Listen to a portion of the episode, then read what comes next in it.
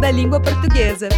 O Brasil recebeu cerca de 5 milhões de imigrantes entre 1850 e 1950. Portugueses, italianos, espanhóis, alemães, sírio-libaneses e japoneses vieram para cá fugindo de guerras ou em busca de melhores condições de vida. A experiência Português do Brasil, da exposição principal do Museu da Língua Portuguesa, traça um panorama histórico do idioma falado no país. Há uma seção totalmente dedicada à influência que o contingente contingente de imigrantes promoveu no nosso modo de falar. E na experiência Palavras Cruzadas, dá para conhecer a origem estrangeira de vários termos de nosso vocabulário. Você sabe de onde veio a palavra tchau? Venha ao Museu da Língua Portuguesa e descubra.